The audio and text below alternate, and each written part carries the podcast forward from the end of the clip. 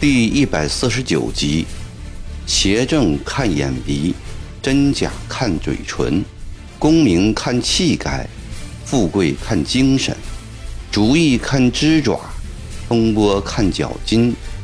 若要看条理，全在语言中。播音：微信哥。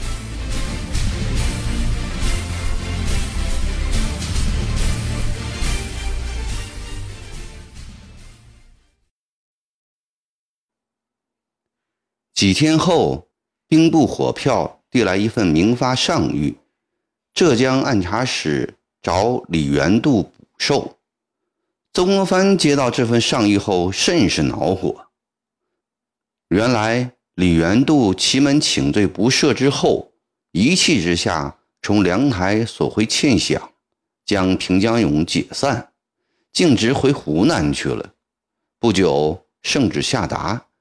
李元度被革去辉元池太广道元职，曾国藩期望李闭门思过一段时期后再来找他，谁知李元度却又跟王有龄联系上了，募集了八千人，号称安岳军，浩浩荡荡的由湖南开拔，经江西进浙江，沿途又在义宁、奉新。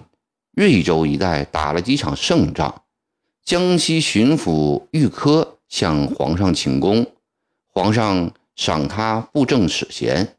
进入浙江后，王有龄为长期留住这支部队，又竭力向皇上保荐，于是便有了这道上谕。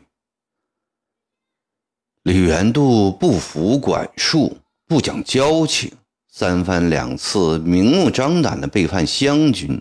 投入一贯对湘军怀有敌意的何桂清集团，这种以忠行待老友、与智伯待冤仇的行为，使曾国藩由恼而怒，由怒而恨。过去患难与共多年的友谊已不复存在了，结儿女亲家的答谢诺言也不必兑现了。这两三年逐渐压抑下去的偏激性情。又趁虚而生，他不要幕僚代笔，亲拟一份奏章，给李元度列举了三条罪状：一为革职后不敬候审讯，擅自回籍；二为义宁、奉新、瑞州无贼情，也无接功，亦无接账，系冒秉邀功；三为赴浙途中节节逗留。贻误战机，并承认自己用人不明、保举有误，请皇上将李元度交部严处，永不录用。曾国藩由此想起李鸿章为李元度说情之事。为师弟将领说情固然不对，但李鸿章离开祁门一年多来，袁甲三、盛宝、德兴阿。王有龄等人多次邀请他，许以重宝，李鸿章都不为之动心，宁愿在江西赋闲，犹如那年在建昌旅馆候见时一个样。与吕元度见异思迁比起来，李鸿章的一片忠心是多么难能可贵呀！何况其才其艺又都在李元度之上。曾国藩想到这里。立即派彭寿仪带着他的亲笔信前去饶州府接李鸿章来安庆。李鸿章来了，他对恩师的认识比恩师对他的认识还要深一层。他知道恩师虽以理学名臣誉满朝野，但绝不是一个迂腐的理学先生，既深谙历代权臣的用人之术。又有自己一套识别、考察、培育、驾驭、笼络人才的办法。被训斥而改换门庭的人，会令其恨之入骨；相反，疏远之后仍忠心不改的人，则会获其加倍的重用。曾国藩的这一手，果然被李鸿章看准了。年家子、授业生，再加上精明、才情和忠心。使李鸿章重入曾国藩幕后，受到了这位全皖四省恩师的格外垂青。这个时候，陈一成受苗佩林之骗，死于盛宝之手，而李秀成以司福省为基地，建设第二个小天堂的事业，则达到了鼎盛时期。整个苏南，除冯子材驻扎的镇襄城及上海一隅之地外，全部上力都在李秀成的手里。李秀成非常注意发展经济，实行轻税制度。赢得了广大农民的拥护，农民作歌称赞：“毛竹笋，两头黄，农民领袖李中王。地主见他献阎王，农民见他赛过亲娘。”苏州、常州市民纷纷建牌坊，表达他们对中王的崇敬。李秀成又在江西盐山收容了从西征路上撤退回来的。李达开部将董荣海、朱一典等二十万人，军事愈发壮大。随即一举攻克了杭州，王有龄被迫自杀。太平军在苏南、浙江一带如火如荼的声势，使上海日夜处于惊惶之中。上海是中国第一富庶之城，每月仅离京捐书的收入。就达六十万两银子，外国人群居此地，以何桂清、薛焕为首的江浙逃亡官吏，以钱鼎铭为首的江浙逃亡绅士，也都聚集在这里。洋人和官府都组织了武装力量，试图阻挡太平军向上海进攻。其中最著名的是美国人华尔指挥。全用洋枪洋炮武装的中外混合军常胜军，但毕竟力量不足，于是公推钱鼎铭前往安庆，请曾国藩速派湘军来上海。饷银急缺的曾国藩绝对不能眼看上海落入了太平军之手，他派人火速赶到荷叶塘，要正在家休养的九弟。担负这个任务，曾国荃不答应。他的眼睛盯着江宁城。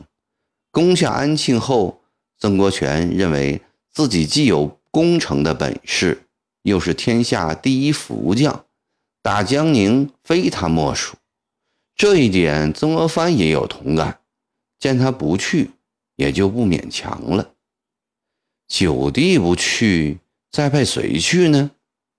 曾国藩将手下带兵的将领一一掂了掂。李继斌是个病夫，鲍超是个莽夫，都不能担此重任。张运兰、萧启江均非大将之才，真干不能独当一面。至于东阿阿、韦俊，从来就不能算是心腹。这样的大事，岂能放心让他们去干？彭玉麟。杨载福固然适宜，但既然要成全老九的天下第一功，岂能又折他的水师府役？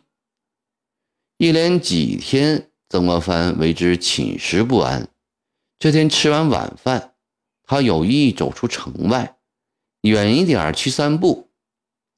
时已深秋，草木凋零，安庆城外一片萧条。曾国藩触景生情，脑子里浮起了宋玉悲秋的名句：“悲哉，秋之为气也！萧瑟兮，草木摇落而变衰；了立兮，若在远行，登山临水送将归。”突然间，他想起了自己投笔从戎已历八九年了，这些年来。朝廷耗资数万万两银子，调集近百万军队，从广西打到江苏，而长毛却总不能扑灭，反而闹得更红火起来。天心何时才能厌乱？百姓何时才能得安宁呢？而自己未老先衰，湘军暮气已生，有生之年还能重睹太平吗？一时间。曾国藩心乱如麻，忧惧悲伤不能自己，他干脆捡了一块干净的石头，坐下歇息。经期在一旁站着伺候。曾国藩眯起老花眼睛，向四周无目的的张望，远远的看见两匹快马扬着灰尘从西边山坡边奔来，一溜烟儿进了城门，后面有三条狂跑乱叫的黑狗在追赶。曾国藩对马上骑手的彪悍羡慕不已。景七，骑马的人是谁？你看清楚了吗？好像是李观察和他的弟弟招庆，可能是从西边打猎回来的。刚才那两个人的骑术也引起了王经七的注意，他一直目送着他们进城。哦。曾国藩轻轻地应着：“是的，前天李昭庆来安庆，李鸿章还带着他来请安嘞。李鸿章有四个兄弟：汉章、鸿章、贺章、昭庆，个个既秉书香门第的文雅秀美，又兼淮北民众的强悍劲气。赵庆说，他的三哥贺章。”在睦州招募了一千多乡勇，护卫桑梓，大大小小也打过三四十次仗，手下也有一批能干的人。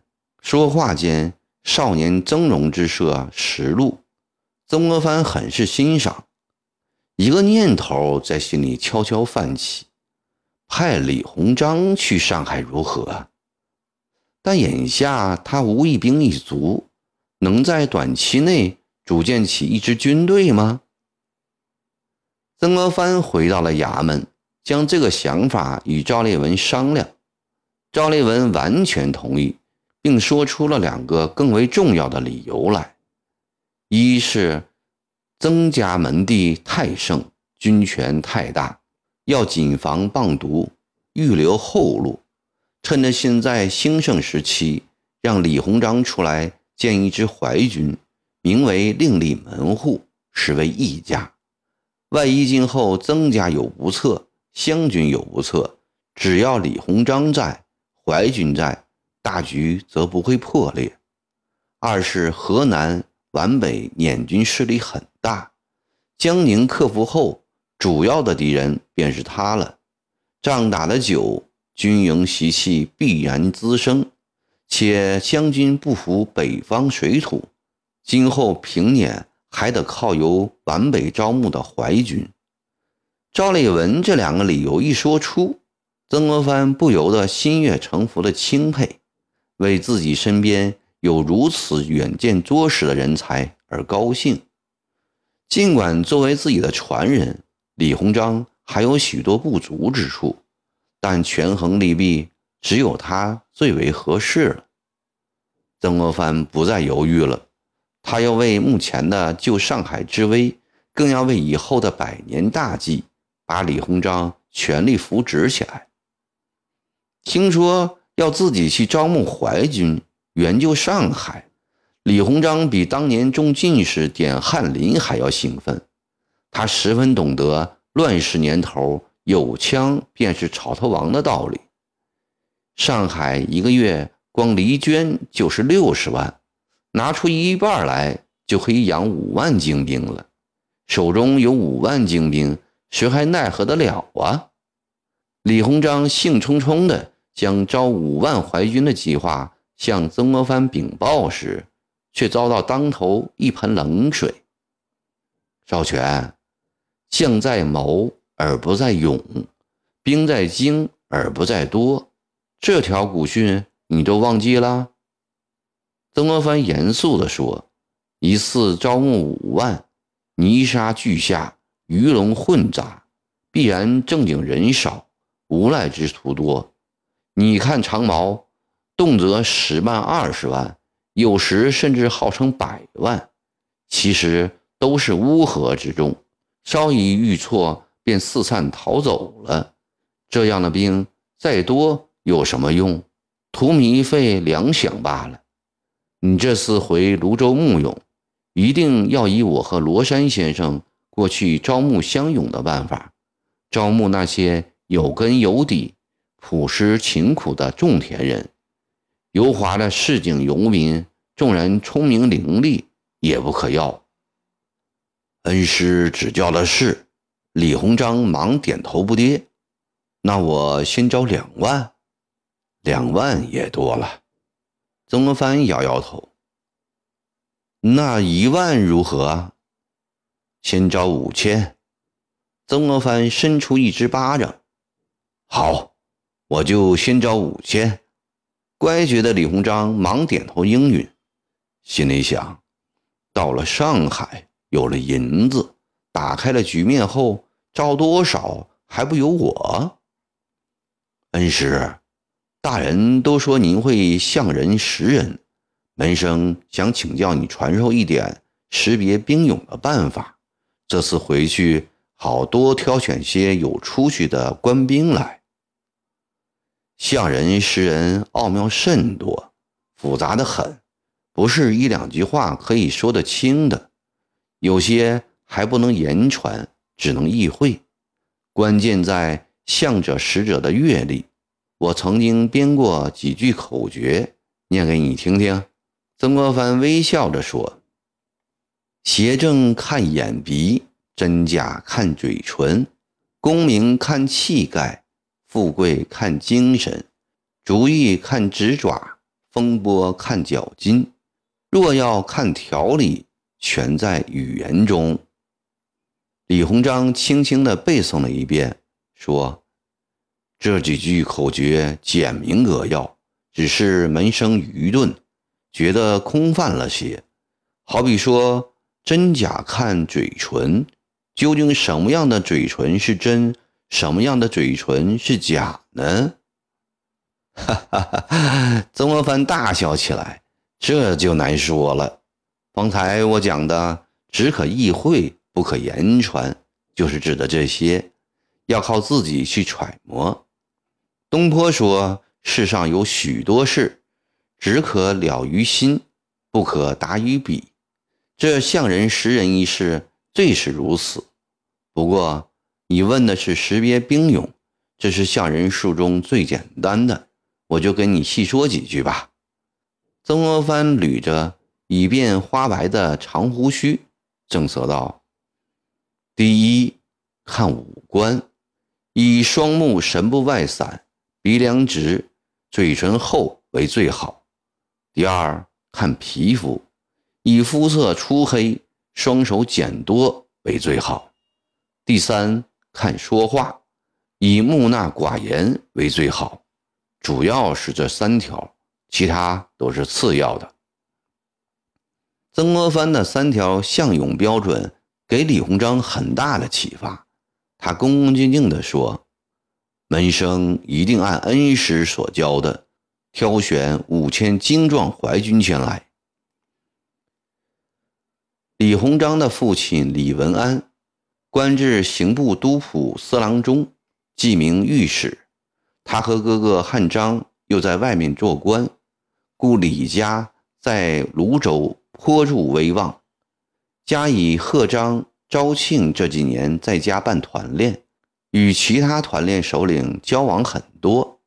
当李鸿章振臂一呼时，便应着云集。没有几天，应召的乡勇就达五六万。李鸿章不敢违背老师的意志，按照那三条向勇标准，从中挑选了五千人，组建成十营，由李家多年的好友张树声、张树山、张树平三兄弟和周胜波、周胜全两兄弟及。刘明全、潘鼎新、吴长庆、贺章、赵庆十人为营官，依次命名为数字一营、二营、三营；胜字一营、二营、名字营、鼎字营、庆字营、贺字营、招字营。二十天后，李鸿章便带着五千淮军，齐齐整整地开进了安庆。在金宝门外操兵场上，接受了两江总督的检阅。曾国藩见五千勇丁，绝大部分粗壮结实，颇为满意。但十个营官，仅潘鼎新为举人出身，贺章、昭庆出自读书人世家，其他七人或为盐枭，或为马贩子，或为无业游民，或为乡间土霸王，中间还有两三个人竟然一字不识。曾国藩对此很是忧虑。好在这些营官均武艺超群，有统一士卒的威严。既已组建成军，并开到了安庆，曾国藩也就不再说什么了。钱炳铭心急如火，见军队已建好，巴不得他们立即飞到上海，便以十八万两银子的高额代价雇了七艘洋船。要将五千淮军一次运走，如此气魄宏大的调兵遣将，令四方震动。淮军将士人人自觉很阔气风光，湘军将士个个眼红，巴不得哪天也开开这个洋荤。安庆百姓更是从未见过这个世面，一大早江边码头上便老幼扶携，人山人海了。南门外上下三层的怀宁酒楼是安庆城最大的酒家，三天前便开始谢绝一切客人，忙忙碌碌的做准备。这里将要为开赴上海的淮军举行盛大的饯行宴会。辰时起，怀宁酒楼前的草坪上便陆续停下一顶顶泥轿，一匹匹骏马。到了正午。宽阔的草坪便被轿马挤得水泄不通。这时，一队卫兵过来，清出一条两丈宽的过道，接着一队长轿缓缓抬来，在草坪边停下。从打头的另一轿里走出今天宴会的主人：钦差大臣、协办大学士、太子太保、兵部尚书衔。节制四省军务两江总督曾国藩，他头戴正一品红珊瑚顶戴伞形红缨帽，身穿绣有仙鹤补子的干色九芒五爪袍，脚套粉底皂缎靴。下轿后，在过道口站定，并没有开步。紧接着，从第二顶绿泥轿里走下今天践行的主要对象。按察使衔，福建延津少道道员，淮军统领李鸿章。他今天头戴正三品蓝宝石顶戴红缨帽，身穿绣有孔雀补子暗红九芒五爪袍。跟着从各色轿里相继走出李继仪、杨岳斌、彭玉麟、鲍超、多伦阿、康福。等一般文武僚属来，都一色的朝服，没有品级的也换上了簇新的衣帽。乡军中的老营官、少官们记得，如此隆重的盛会，只有武昌城颁赠腰刀那一次。待大家都下了轿，曾国藩伸出右手，对李鸿章说：“少权，请。”李鸿章一听。慌得满脸通红，忙说：“恩师请，门生随后伺候。”曾国藩笑着说：“今天是为你践行，理应你走在前面。”李鸿章急了，连声说：“恩师请，恩师您请。”见曾国藩仍笑着站着不动，李鸿章深深的一弯腰说：“恩师今天给门生这样大的脸面。”门生粉身碎骨不足以报答呀！说到这里，李鸿章激动得泪水盈眶。曾国藩点了点头，似对这句话很满意，便不再谦让，迈着惯常稳重的步伐走进了怀宁酒楼。李鸿章和彭玉麟等人随后跟着。